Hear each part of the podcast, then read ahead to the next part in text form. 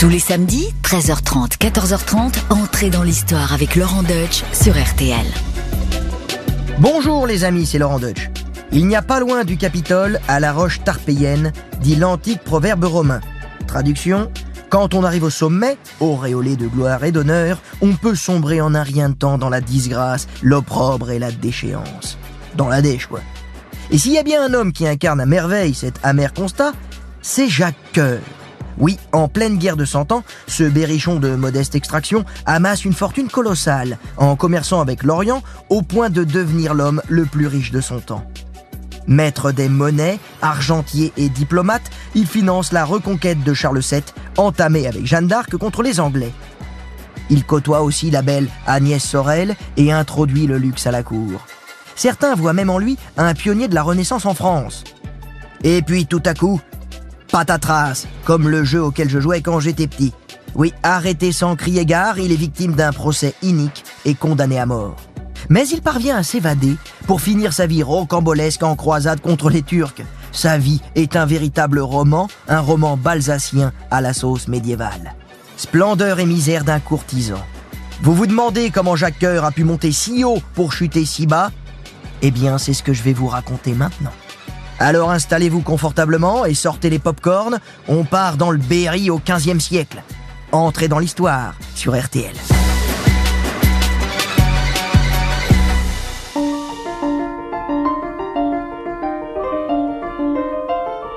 Jacques Coeur est né à Bourges en 1395 ou peut-être en 1400, on ne sait pas trop. Il est le fils d'un père marchand pelletier et d'une mère veuve d'un boucher. Son père fournit le palais ducal en fourrure, apprécié pour doubler les belles étoffes. La cité berrichonne prospère alors sous l'égide de Jean Ier de Berry, bâtisseur, mécène et esthète. Vous connaissez peut-être les très riches heures du duc de Berry. C'est un des plus célèbres livres liturgiques du Moyen Âge. Oui, c'est la, la chapelle Sixtine des Enluminures. Il est d'ailleurs conservé aujourd'hui au château de Chantilly. N'hésitez pas à y jeter un petit coup d'œil. Ça vous donnera une idée de l'opulence et du raffinement qui règne dans ce duché lové au sud de la Loire. Mais attention, cette richesse apparente nous ferait presque oublier le danger qui rôde dans le royaume de France en ce début du XVe siècle. Et quand je dis danger, c'est un euphémisme, car nous sommes en pleine guerre de 100 ans, et c'est l'une des époques les plus chaotiques et sanglantes de toute l'histoire de France. Chers amis fidèles auditeurs d'entrer dans l'histoire, vous connaissez sans doute déjà le contexte sur le bout des ongles, car nous l'avons déjà évoqué à propos de personnages contemporains de Jacques Coeur, comme Jeanne d'Arc ou Gilles de Rais, émission que je vous invite à écouter ou à réécouter en podcast sur le site d'RTL. Faisons tout de même un petit rappel des faits pour prendre la mesure de ce contexte apocalyptique. Il nous permettra de mieux comprendre toute l'importance de la vie de Jacques Coeur dans notre histoire. Celui-ci grandit au cours de la fin de règne désastreuse de Charles VI, dit le Fou. Oui, comme son nom l'indique, ce roi valois vire carrément dingo, tandis que le royaume se déchire entre deux factions, d'un côté les Armagnacs, partisans du dauphin Charles, légitime héritier de la couronne de France, et de l'autre, les Bourguignons. Le puissant duc de Bourgogne, Philippe le Bon, veut venger l'assassinat de son père, Jean sans peur, par les Armagnacs. Mais cet assassinat était lui-même une vengeance contre Jean sans peur, qui avait d'abord fait assassiner Louis d'Orléans, le frère du roi Charles VI. Ces petits meurtres en famille dégénèrent en sanglante guerre civile entre Armagnac et Bourguignon. Et à qui profite le crime? Eh bien, à l'ennemi héréditaire, l'Angleterre, pardi, qui ne perd pas de vue ses prétentions sur la couronne de France. D'ailleurs, les Bourguignons n'hésitent pas à s'allier avec la perfide Albion afin de poursuivre leur rêve d'empire. Le duché de Bourgogne est alors très puissant lui aussi, puisqu'il s'étend jusque dans les Flandres et dépasse même en taille le royaume de France, qui lui se réduit comme peau de chagrin à mesure que les Anglais grignotent du terrain en infligeant de sévères défaites à l'armée royale, comme lors de la cruelle bataille d'Azincourt, ce 25 octobre 1415, où les archers anglais déciment la fine fleur de la chevalerie française.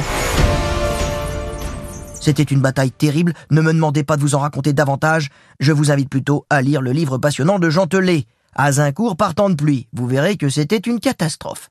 Fort de cette victoire écrasante, le roi Henri V d'Angleterre relance la conquête de la Normandie.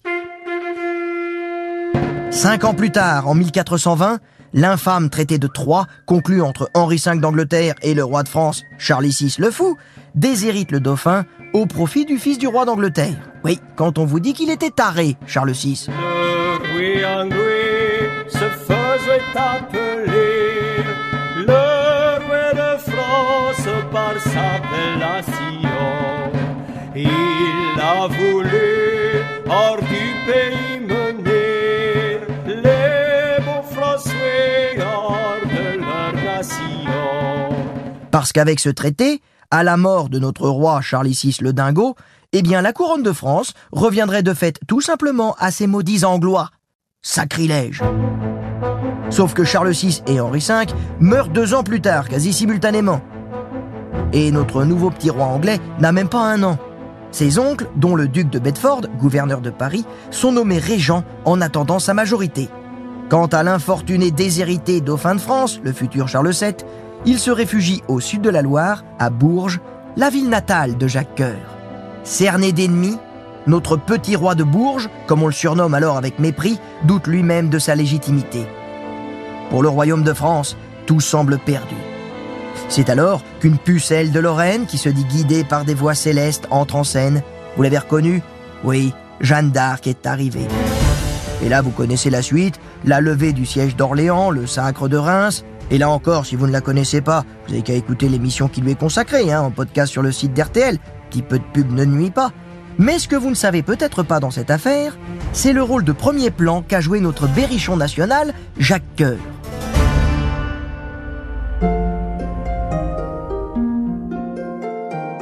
Les déboires du royaume de France pendant la guerre de Cent Ans vont s'avérer une aubaine pour Jacques Coeur. Pourquoi? Eh bien tout simplement parce que la présence du dauphin à Bourges va faire de la capitale du Berry l'un des centres administratifs de ce qui reste du royaume de France. C'est le foyer, le noyau de la reconquête. Les affaires sont florissantes pour les artisans et les opportunités sourient aux audacieux. Jacques Coeur en est un.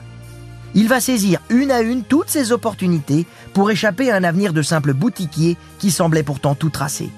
La première de ces opportunités, dont découlera toutes les autres, est son mariage l'année même du traité de Troyes avec Massé de Léotpart, qu'il connaît depuis l'enfance. Oui, Léotpart, le nom est assez curieux. Ça fait penser à Léopard, ça fait penser à l'Angleterre. Bref, c'est l'époque. Et c'est un beau parti, la demoiselle Massé. Elle est la fille d'un maître des monnaies de Bourges. En bon marchand, Jacques Coeur sait toute l'importance de cette charge. Elle permet à un simple bourgeois de devenir un rouage essentiel à la mécanique du pouvoir. Eh oui, la monnaie, comme toujours, c'est le nerf de la guerre. Selon le poids et l'alliage, c'est même une arme de précision, maniée par les changeurs et les spéculateurs. Experts en la matière, les Anglais font d'ailleurs circuler des pièces dont la proportion de métal fin est surévaluée, provoquant des dégâts sur les marchés au-delà de la Loire. En 1427, Jacques Coeur achète la ferme de la monnaie de Bourges.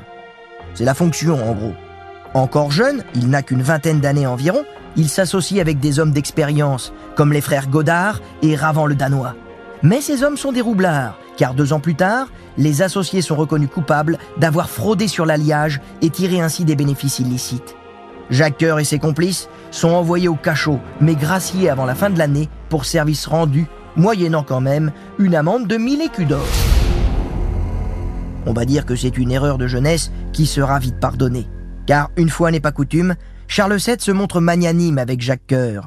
Peut-être parce qu'il vient tout juste d'être sacré à Reims, grâce à l'action décisive de notre Jeanne d'Arc nationale à Orléans. Et il faut tout de même savoir que Jacques Coeur et ses associés avaient tout de même œuvré au financement des campagnes de la pucelle. Hein? Voilà, en gros, c'est un prêté pour un rendu. Ils retrouvent leur atelier, quitte à bon compte. Ravant le Danois est même promu maître général des monnaies de France. Oui, devant parer à l'urgence, Charles VII a trop besoin de ces hommes de l'art. Il n'hésite donc pas à fermer les yeux sur quelques abus. notre unique espérance.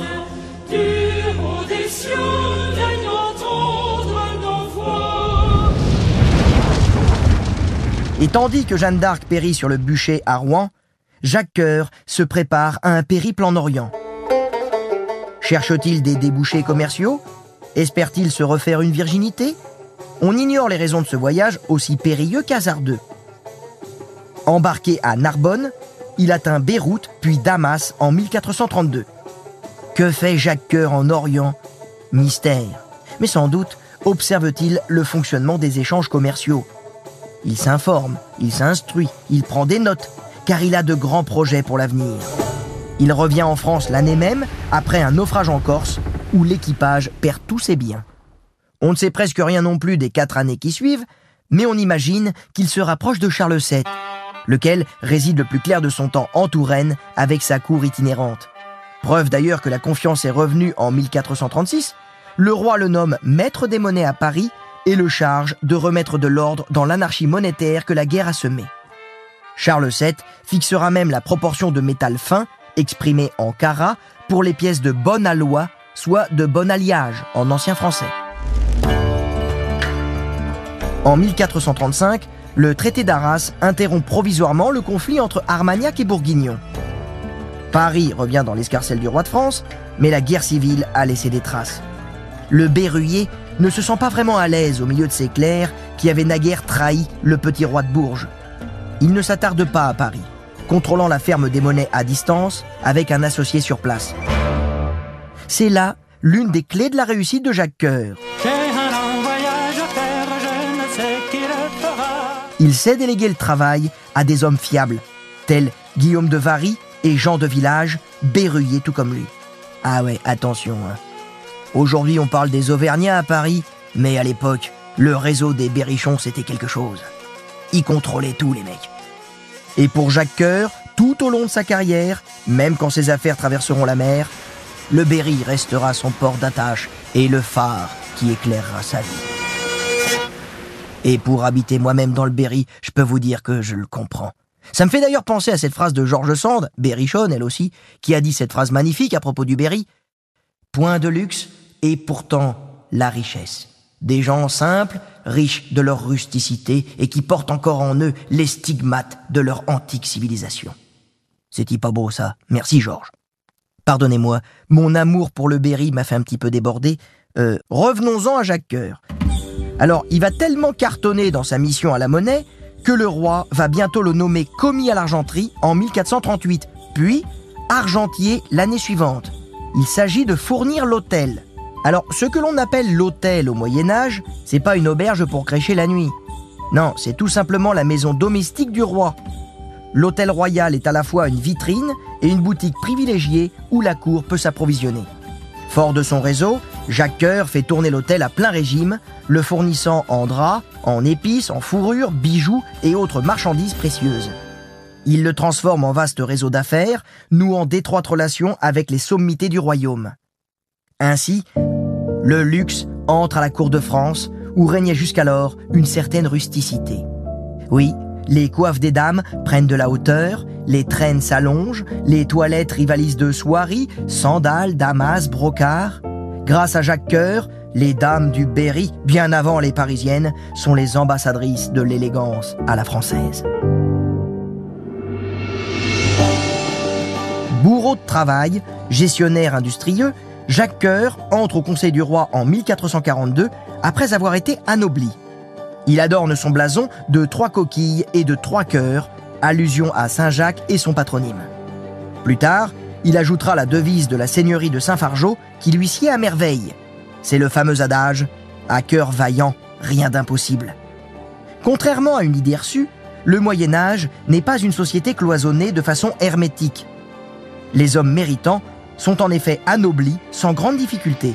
La guerre de Cent Ans n'a fait qu'accentuer cette tendance. Depuis Philippe Auguste, le roi n'hésite pas à gouverner avec des bourgeois dévoués, avec des hommes qui doivent tout à l'État, plutôt qu'avec des seigneurs félons qui privilégient leur fief à la couronne. Jacques Coeur, lui, s'est montré loyal à l'égard de Charles VII, l'aidant même à déjouer les complots, en particulier ceux de la Trémouille, l'ancien grand chambellan. C'est ainsi que le roi fait de lui son argentier une fonction encore relativement modeste au début du XVe siècle. Mais Jacques Coeur va lui donner une envergure et un prestige inédits. Il est une sorte de surintendant des finances avant la lettre. Associé aux réformes monétaires, il prend part à la politique économique du royaume. Réorganisation des finances, réglementation sur le commerce, mesures fiscales. Jacques Coeur réussit ce que le roi attend de lui. Renflouer les caisses, après des années de gabegie et d'improvisation. Symbole éclatant de cette stabilité, il impose la frappe de pièces d'argent de bonne aloi à 92% d'argent fin, très apprécié sur les marchés, surnommé Gros du Roi ou Gros de Jacques Coeur. Une monnaie de qualité. À rebours de sa légende de grand homme d'affaires, Jacques Coeur a plutôt l'âme d'un administrateur que d'un entrepreneur. C'est un capitaine d'industrie à la tête de structures qui préfigurent les manufactures royales, puis les entreprises nationalisées.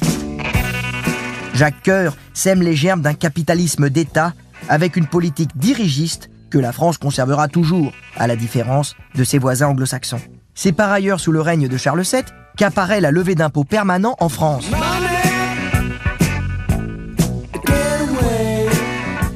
Oui, vous penserez à lui quand vous remplirez avec joie votre déclaration de revenus cette année. Hein? Il est l'or, monseigneur. Il en manque une. Merci Charles VII.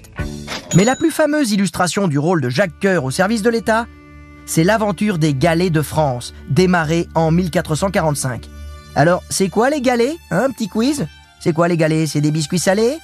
Bien sûr que non. Les galets, ce sont des navires. Les galets, c'est l'ancien nom de galère. Un jour les soldats du roi t'emmèneront aux galères. Tu t'en iras toi par trois, comme ils ont emmené ton père. Et oui, nous sommes au XVe siècle, on n'est pas encore au temps de la marine à voile. À cette époque, les Vénitiens, les Toscans et les Génois ont déjà des comptoirs au levant depuis belle lurette et disposent d'une flotte importante de galères. La France joue pas du tout dans la même catégorie avec ses quatre pauvres galets et son unique comptoir à Alexandrie.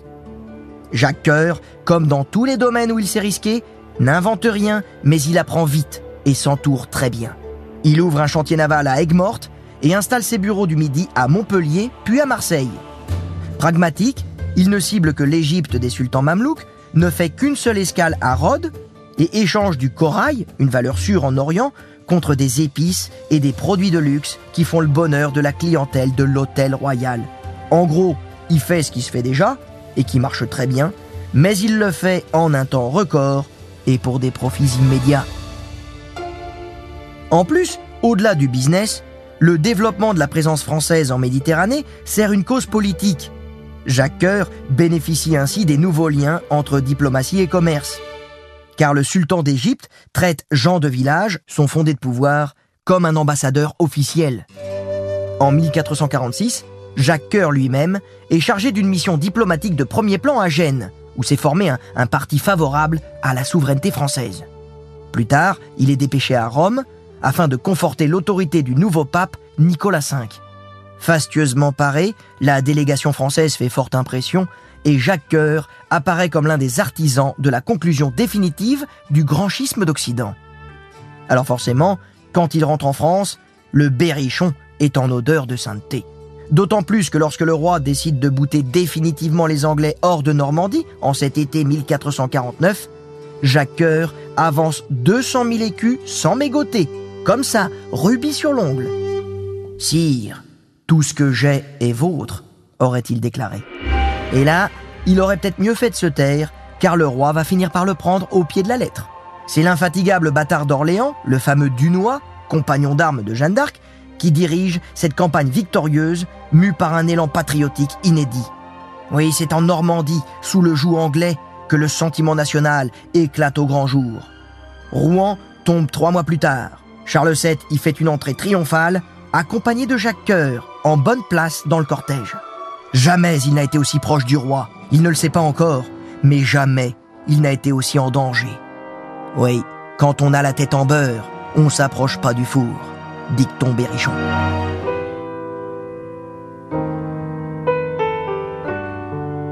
Pour l'heure, le roi peut savourer sa victoire dans les bras de sa maîtresse, la belle Agnès Sorel, considérée comme la première favorite officielle de l'histoire de France. Avec son teint d'albâtre, ses cheveux blonds cendrés, ses grands yeux clairs et son front bombé, elle est l'archétype de la beauté médiévale. Coquette en diable, elle soigne son teint avec toutes sortes d'onguents, se maquille et se pare de robes très décolletées, aux épaules nues, et arbore des coiffes vertigineuses. Quoique très croyante, Elle dérange les moralistes qui voient en elle une ribaude, une courtisane, pour le dire poliment. Agnès Sorel règne donc sans partage sur la mode à la cour et surtout dans le cœur du roi. Celui-ci la couvre de présents, faisant appel à Jacques Coeur pour dénicher les plus précieux atours. Elle aurait, dit-on, porté le tout premier collier en diamant taillé d'Occident. Jacques et Agnès sont devenus amis, peut-être amants, en tout cas suffisamment intimes pour que la dame de beauté désigne le grand argentier comme l'un de ses exécuteurs testamentaires. En 1450, Jacques Coeur est au fait de sa gloire, à l'image de sa grande maison, tout juste achevée après huit ans de travaux. Connu aujourd'hui comme le Palais Jacques Coeur, au centre de Bourges, c'est un hôtel particulier somptueux, un chef-d'œuvre architectural gothique avec quelques audaces, peut-être inspiré de ses voyages en Italie qui annonce les édifices de la Renaissance. Les ornements font la part belle aux cœurs et aux coquilles. Sa célèbre devise est gravée en lettres d'or. Des galets figurent sur des vitraux évoquant l'épopée du maître de maison. Déjà propriétaire d'une bonne vingtaine de maisons et de châteaux achetés au fil des années aux quatre coins du royaume à des seigneuries désargentées, l'enfant prodigue affiche cette fois toute l'étendue de sa richesse en plein cœur de la ville. Son palais de Bourges surpasse tout ce que l'on avait pu voir en France. Hélas pour lui, il n'aura guère le temps d'en profiter.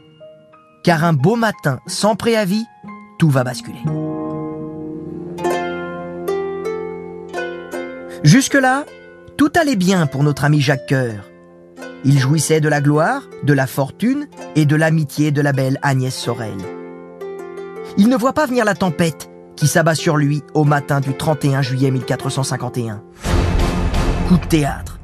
Jacques Coeur est arrêté au château de Taillebourg, accusé de crime de lèse-majesté.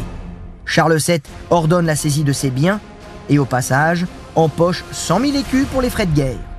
Pourtant, neuf jours plus tôt, le roi lui octroyait encore 762 livres tournois pour l'aider à entretenir son état. Qu'a-t-il bien pu se passer pour en arriver là? La chose couvait sans doute depuis des mois, voire plus. Et c'est la mort d'Agnès Sorel au début de l'année qui a tout déclenché. Elle a fourni le prétexte aux ennemis du parvenu, comme on l'appelle, pour sortir du bois et lancer une cabale contre lui. Il est accusé d'avoir empoisonné la favorite royale par une certaine Jeanne de Vendôme et un Italien, Jacques Colonna, tous deux débiteurs de Jacques Coeur. Une faction se forme et rassemble tous les personnages qui ont intérêt à le voir chuter.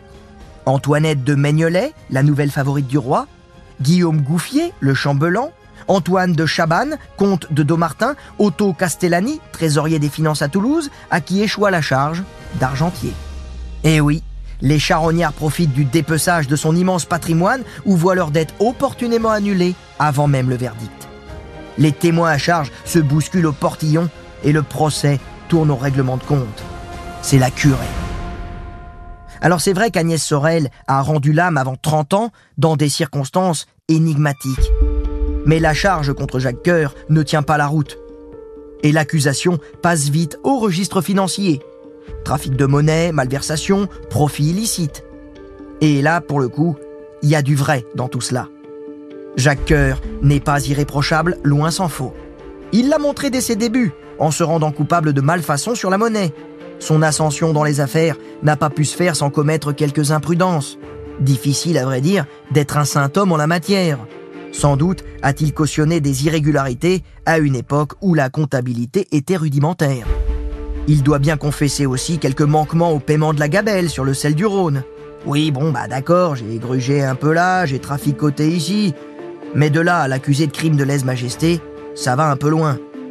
Mais faut bien le reconnaître, ses affaires privées et celles de l'État se sont retrouvées enchevêtrées.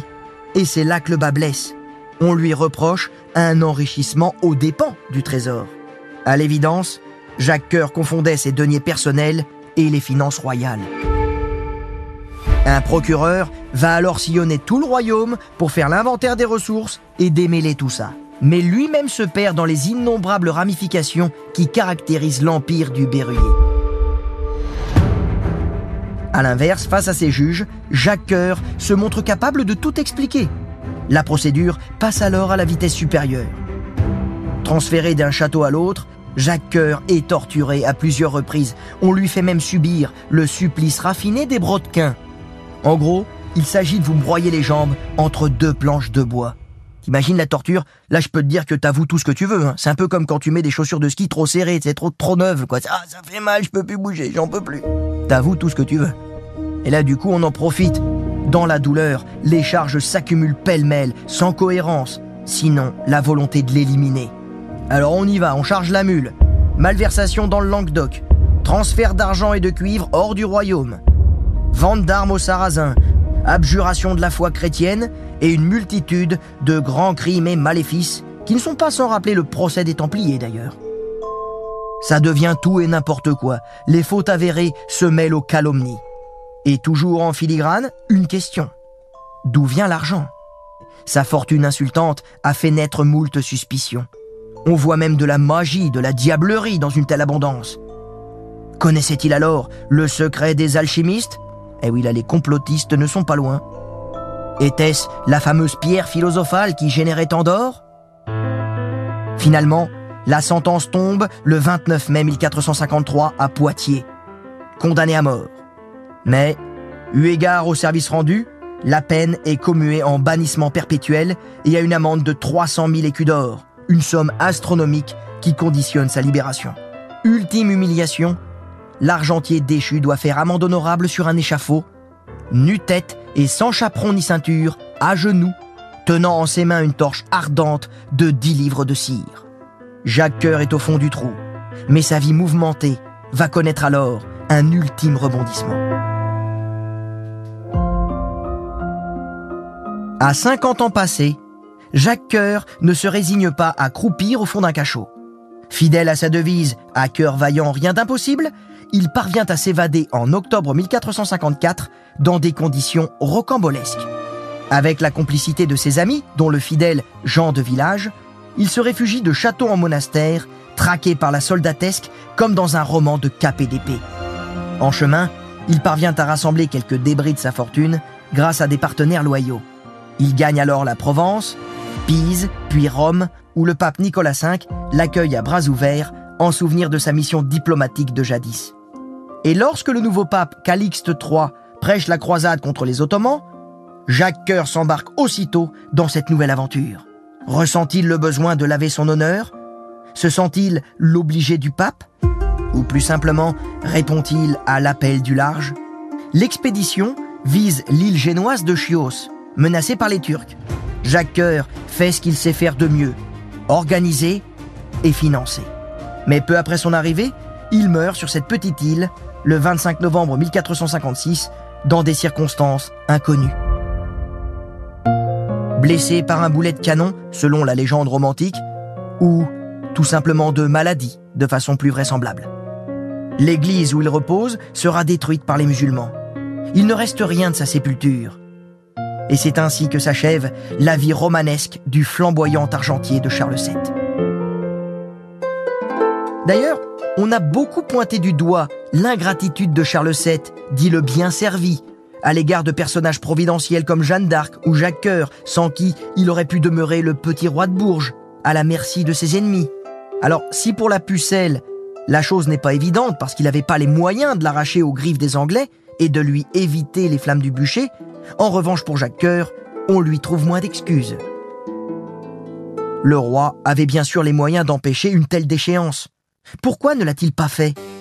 Monarque à la personnalité complexe, à l'humeur changeante, Charles VII a probablement sacrifié son grand argentier sur l'autel des intérêts supérieurs du royaume. Ce que l'on nomme aujourd'hui la raison d'État. Car les ennemis de Jacques Coeur étaient puissants et nombreux. Le roi craignait-il des désordres en lui conservant son soutien? Jacques Coeur s'était montré indispensable, mais il n'était pas irremplaçable. Or, il était devenu gênant. Du haut de son patrimoine vertigineux, l'argentier était arrivé trop haut, trop tôt. Charles VII a-t-il pris ombrage de son beau palais, comme le fera plus tard Louis XIV avec Fouquet à Volvicomte? En un sens, c'est son hubris qui l'a perdu. À trop s'approcher du soleil, on finit par se brûler.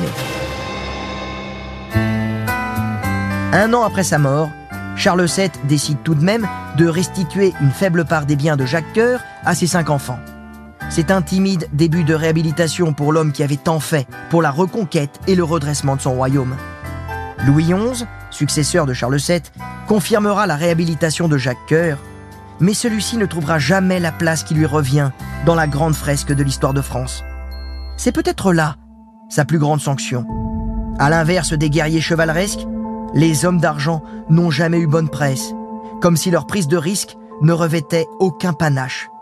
Boudés au panthéon de l'histoire, certains ont connu de tristes sorts, pendus au gibet de Montfaucon, tels Enguerrand de Marigny, trésorier de Philippe le Bel, ou Jacques de Beaune, surintendant des finances de François Ier. Comme si au fond, il y avait une malédiction pour les grands financiers. Et pourtant, l'action de Jacques Coeur dans la guerre de Cent Ans fut aussi décisive que l'assaut d'Orléans par Jeanne d'Arc, l'une étant complémentaire de l'autre, à l'image des deux faces d'une pièce de monnaie. Ne dit-on pas d'ailleurs que l'argent est le nerf de la guerre?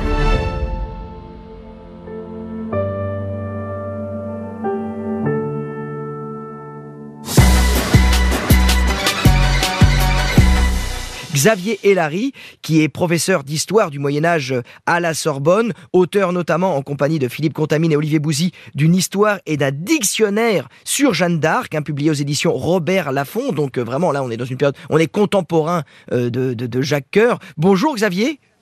Bonjour. Alors, j'ai tout de suite envie de vous poser cette question. Jacques était un argentier, donc on va faire une espèce de bilan comptable. Qu'est-ce qu'on peut mettre à son euh, passif, mais qu'est-ce qu'on peut mettre aussi à son actif? Alors d'abord, euh, quels sont les reproches qu'on peut faire à Jacques alors les, les reproches qu'on peut faire à Jacques Coeur, c'est surtout de, de, notre point de vue, c'est d'avoir, euh, comme vous l'avez dit, euh, euh, confondu les caisses de l'État avec ses, ses, propres caisses. Mais il faut bien se, se, remettre dans le contexte qui est celui du, du 15e siècle. On n'est pas très regardant et Charles VII a besoin d'argent, donc finalement il fait confiance à Jacques Coeur et il ne regarde pas trop ce que prend Jacques Coeur pour lui. Et c'est quelque chose qui est assez qui est assez classique. Quand on est dans la proximité du roi au Moyen Âge, eh bien, on tend à se servir. Pourquoi? Bien parce que bon, on en a l'opportunité, et puis aussi parce que le roi ne, ne paye pas ou il paye mal. Donc finalement, euh, il faut euh, il faut en prendre euh, aussi pour pour soi. Et c'est pas quelque chose qui choque tant que ça les contemporains. Alors dans le cas de Jacques Coeur, il y a quand même une un peu une particularité, mais qu'on retrouve chez les grands argentiers ou les grands financiers de la royauté, c'est que il a tendance à cumuler les fonctions. Il est d'abord un marchand au service de, de la cour, et c'est là qu'il fait des, des, bénéfices importants. Mais il devient ensuite euh, maître des monnaies, et là il fait de très gros bénéfices, parce que faut imaginer, c'est comme si euh, les gens qui travaillent à la Banque de France euh, prenaient pour leur propre caisse, pour leur propre portefeuille, quelques liasses de billets. c'est exactement comme ça que ça se passe à l'époque. Et puis, il est aussi chargé de lever certaines taxes, c'est-à-dire que là, il va avancer l'argent, et grâce aux bénéfices qu'il a déjà obtenus, et puis, euh, il va se rembourser par la suite et en, levant l'argent, l'impôt, au nom euh, du roi. Mais il exploite aussi des mines, euh, il conduit aussi des, ambassades. Et donc, tout ce cumul de fonctions qui lui rapporte de l'argent, c'est typique du Moyen Âge et de l'Ancien Régime. C'est-à-dire, on confond le, sa caisse et celle de, et celle de l'État. Et finalement, quand il est arrêté, ce qu'on fait d'abord, c'est qu'on confisque tout l'argent qu'il a et on l'utilise pour la guerre, pour les, dernières campagnes de, la guerre de Cent Ans. Mais une des choses sur lesquelles on peut revenir aussi, c'est le fait que Jacques Coeur, une des grandes sources de l'argent qu'il va gagner, c'est le fait qu'il est dans la proximité du roi, dans l'intimité du roi, et il monnaie l'accès au roi. D'ailleurs, on le voit bien au cours de son procès, puisque euh, d'une part euh, on l'accuse d'avoir empoisonné Agnès Sorel, la maîtresse du roi. Donc on est là vraiment dans l'intimité royale la plus forte. Hein. Euh, et cette accusation, bon, finalement, va tomber, mais c'est assez significatif qu'on l'ait qu'on l'ait mise en avant euh, un moment. Et c'est quelque chose qu'on retrouve pour tous ces grands financiers qui, depuis Pierre de la Brosse ou Enguerrand de Marigny à la fin du XIIIe siècle, jusqu'à Fouquet au XVIIe siècle, finissent tous par être destitués et souvent exécutés. Eh et, de ce point de vue-là, de ce point de vue-là, Jacques Coeur a, a de la hein, puisqu'il est simplement condamné euh, à la prison. On l'a vu, être au plus près du roi, ça suscite les jalousies, qu'il était extrêmement compétent, doué et capable de faire rentrer l'argent, tout simplement. C'est vrai qu'il fait partie, il est dans un peu dans la galerie des personnages, euh, mais des grands personnages du, roman national que parfois aujourd'hui on tend à, remettre en cause. Euh, mais Jacques Coeur est peut-être assez mal identifié en fait parce que euh, on ne sait pas exactement pourquoi euh, on, le, on, le, connaît, pourquoi on connaît son nom. Alors, il faut dire quand même qu'il a une œuvre réelle du point de vue de, de, des finances, parce que il fournit au roi, dans les conditions très difficiles de la fin de la guerre de Cent Ans, les moyens financiers euh, de, de, mener les, les, deux grandes campagnes militaires, euh, la conquête de la Normandie, qui est une réussite extraordinaire en 1450, et aussi en 1453 la conquête de, l'Aquitaine. Et donc, de ce point de vue-là, il a une œuvre réelle. Il faut dire aussi quand même que c'est un personnage qui a frappé euh, les contemporains, à la fois par son ascension. Son père était un, petit marchand simplement, et lui va connaître une très grande ascension. Et euh, donc ses, contemporains ont été frappés par euh, sa chute brutale, et puis aussi par sa capacité à, à rebondir, hein, puisque c'est un peu c'est un peu Bernard Tapie finalement. Il, est toujours prêt à, à rebondir. D'abord en 1429 quand il est euh, accusé d'avoir fait de la fausse monnaie, euh, il rebondit ensuite.